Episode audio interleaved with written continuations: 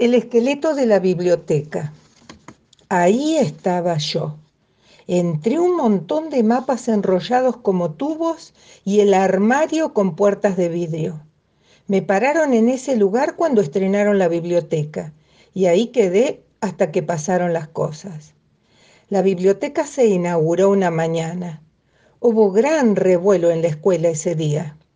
En principio suspendieron las clases los únicos invitados a presenciar el acto fueron los maestros, directores, vices, las inspectoras y por supuesto el intendente. Las autoridades se ubicaron ante la puerta, cortaron una cinta, descubrieron una placa, aplaudieron y entraron. Días más tarde la secretaria recordaría que olvidaron entonar el himno.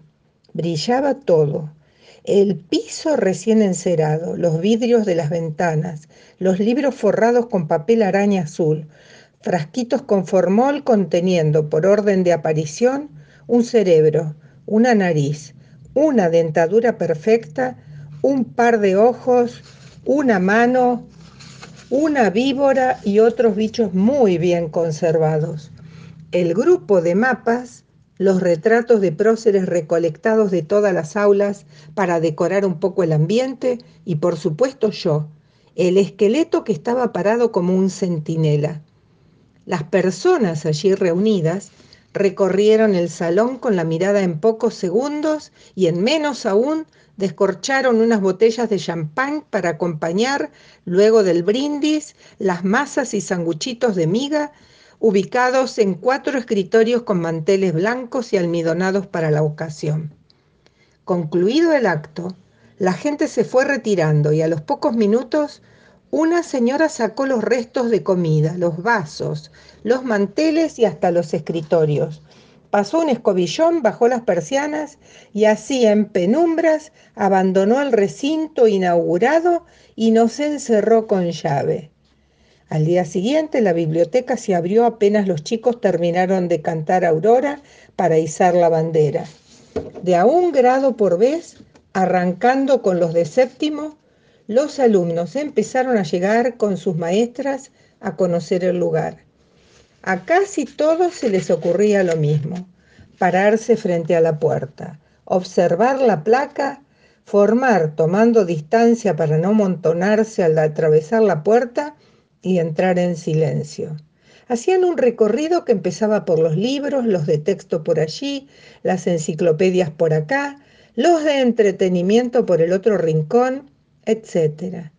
Había que aprender a distinguir unos libros de otros por el tamaño, ya que todos estaban forrados del mismo color. Continuaban por los mapas. Los alumnos debían estar encantados de asistir a una escuela con semejante cantidad de material para conocer mejor la geografía del mundo. Acto seguido, una rápida mirada a los frascos con formol, el cerebro, la dentadura. Algunas maestras algo impresionadas desviaban la vista antes de llegar a la víbora mientras los chicos se baboseaban deslumbrados. Por último, me mostraban a mí aclarando que el cuerpo humano está formado por 206 huesos y que eso, o sea yo, era una réplica perfecta. La única persona que encaró las cosas de otra manera fue la señorita Ofelia. Primero, porque no hizo formar a los chicos para entrar. Segundo, porque se sentó en el suelo con ellos. Tercero, porque les empezó a leer los cuentos de un libro que encontró. Y cuarto, porque no me presentó como el esqueleto, Saluden al flaco, dijo, y me señaló como al pasar. Leyó un cuento gracioso y los chicos se rieron hasta contagiarme.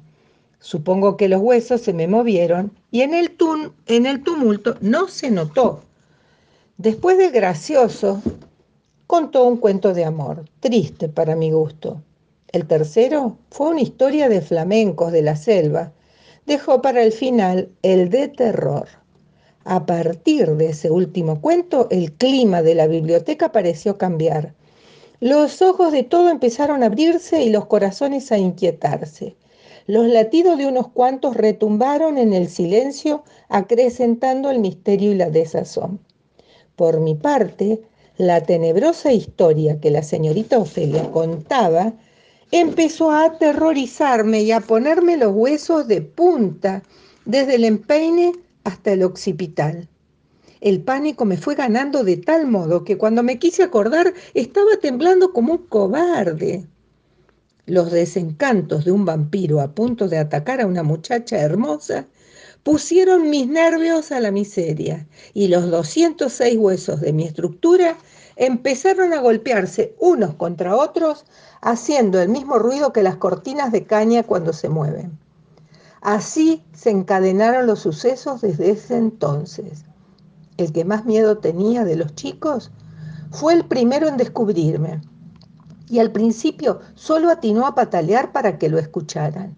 El esqueleto se mueve, trataba de decir, y las palabras se le quedaban pegadas en la boca. El esqueleto se mueve, insistía, mientras los demás intentaban descifrar sus extraños sonidos. Hasta que al fin lo entendieron, me vieron y todo fue mucho peor. Los gritos atravesaron las paredes del colegio. Los chicos atravesaron en masa la puerta de salida de la biblioteca y la señorita Ofelia, desconcertada, cayó desmayada a mis pies.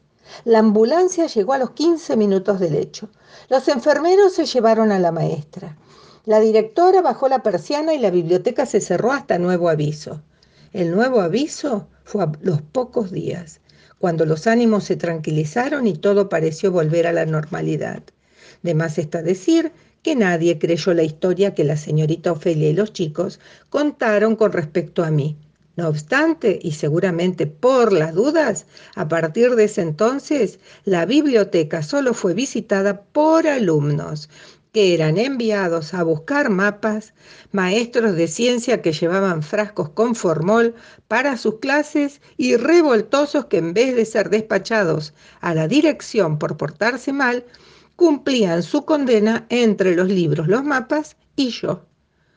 Fue precisamente uno de los revoltosos, Jaime, el que cambió mi vida aburrido de tener que pasar tantas y tan largas horas castigado en la biblioteca, una mañana se puso a leer.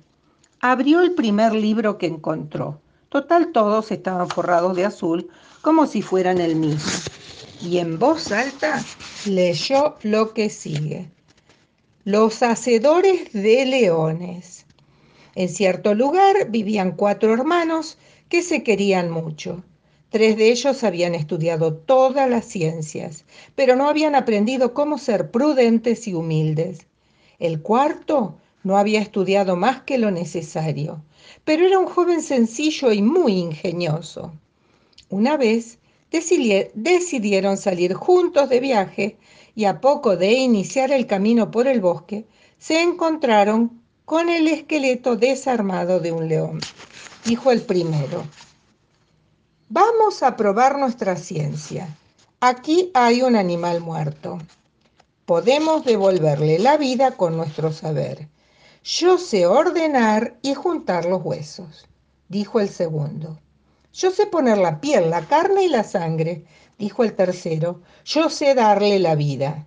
Y tras hablar así, el primero juntó los huesos el segundo le puso la piel, la carne y la sangre, y cuando el tercero estaba a punto de darle vida, se lo impidió el cuarto hermano diciendo, es un león, si le das vida nos matará a todos.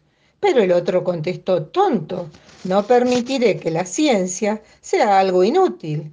En mis manos. Pues espera un momento hasta que yo haya subido a ese árbol, dijo el cuarto. Así lo hizo. El león recobró vida, dio un salto y mató a los tres sabios hermanos. El prudente y astuto bajó del árbol cuando el león ya se había alejado, lloró por la muerte de sus seres queridos, pero volvió vivo a su casa. Cuando Jaime terminó de leer el cuento, me miró se rió de costado y yo supe que algo me iba a pasar. Lo presentí a la altura de las costillas, en la zona donde hubiera tenido que estar mi corazón. Me cuidé de no temblar para no arruinar las cosas. Sin embargo, sonó el timbre y esta vez el chico no hizo nada más importante que desaparecer. Los días empezaron a pasar sin novedades desde entonces hasta que una mañana de viernes, ayer mismo, la puerta de la biblioteca se abrió sigilosamente y entró Jaime con una bolsita en la mano. Dio instrucciones a unos cuantos para que vigilaran desde afuera y cerró. Primero sacó los ojos del frasco de formol y me los colocó con goma de pegar en las cavidades correspondientes. Después me metió la dentadura como pudo, la nariz, me puso una peluca que venía pegada a un gorro y por último me vistió. De la bolsa también sacó una camisa celeste, una corbata, un pantalón largo grande. Por fin me puso un delantal como el de él, zapatillas tipo botines y una bufanda para disimular el cuello. Bueno, flaco, me dijo cuando sonó el timbre de salida, a formar. Entre él y otros me ayudaron a llegar hasta el patio, donde estaban las filas. Me sentí el esqueleto más feliz del mundo, a pesar de las risas de mis compañeros. Todos me querían tocar. Me agarraban la mano huesuda para saludarme y hacían un barullo espantoso. Cuando se fueron me quedé solo en el patio. No supe qué hacer, no tenía a dónde ir. Entonces traté de recordar cómo articular los movimientos y poco a poco me fui acercando a la biblioteca otra vez. Ahí estaba mi lugar. Llegué cansado, pero con el ánimo y las ideas renovadas. Así es como me siento ahora mientras trabajo sin pausa. Tengo solo este fin de semana para mejorar las cosas. Ayer, con la ayuda de la portera, que es medio chicata, nos trajimos unas sillas. Hoy ya cosí unos almohadones, descolgué los retratos de los próceres y los cambié por unos afiches con personajes de cuento que encontré en unas revistas. Lo que sigue es sacar el papel araña que forra los libros y dejar al aire las tapas que están llenas de dibujos y dicen cosas que pueden interesar. El domingo, cuando termine, me voy a pegar un baño, quiero estar limpio y fresquito para cuando llegue el lunes. Me propongo contarle el secreto a la señorita Ofelia. Con su ayuda y un poco de suerte, capaz que me nombran bibliotecario y todo.